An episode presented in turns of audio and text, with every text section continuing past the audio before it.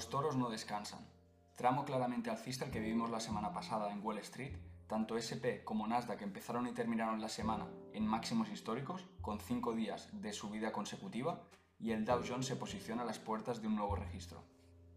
Como observamos en los gráficos que podemos ver en el análisis, semana claramente alcista que confirma nuevamente la fortaleza de la tendencia que estamos presenciando desde marzo de 2020.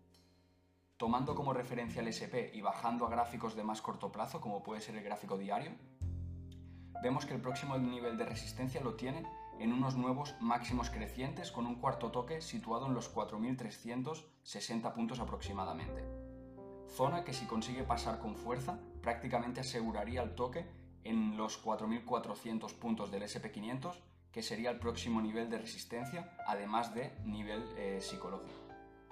En gráficos todavía más cortoplacistas podemos tomar como referencia el canal perfectamente alcista que fue, eh, que fue formando la semana pasada y que justamente el viernes a última hora, el pasado viernes, intentó romper al alza. En caso de iniciar con fuerza la semana, confirmando una ruptura de este canal, como podemos observar en la imagen del análisis, podríamos seguir confirmando zonas de máximos hasta llegar a la próxima zona de resistencia mencionada antes en gráfico diario, correspondiente a los máximos crecientes. La situación del Nasdaq en este caso es prácticamente idéntica a la del SP. En gráficos diarios, como podemos observar en el análisis, tenemos el próximo nivel de resistencia por máximos crecientes también o por un canal alcista muy bien formado en los 15.000 puntos, un poco por encima. Lo tenemos bastante bien marcado en el análisis. Como dato curioso, sabemos que en otras ocasiones en los que, por ejemplo, el SP ha estado subiendo tantos días consecutivos y marcando máximos, hemos visto posteriores semanas en un rango lateral bastante amplio.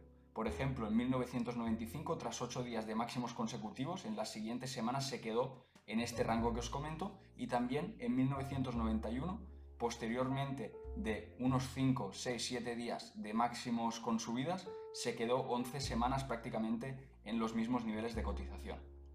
Las subidas evidentemente no duran para siempre y tras los últimos datos registrados podemos esperar próximos movimientos de mucha indecisión e incluso semanas de lateral como hemos visto en los datos históricos que hemos mencionado. En cualquier caso iremos mencionando todos estos análisis en las sesiones en directo, tanto de análisis como de operativa, de martes y viernes, y en las demás sesiones del Club del Trader de Aston Dealers. Así que si queréis algún tipo de acceso de prueba para empezar con vuestra formación en mercados financieros, no dudéis en escribirnos en info.astondealers.es. Mientras tanto, nos despedimos por aquí y nos vemos en el mercado.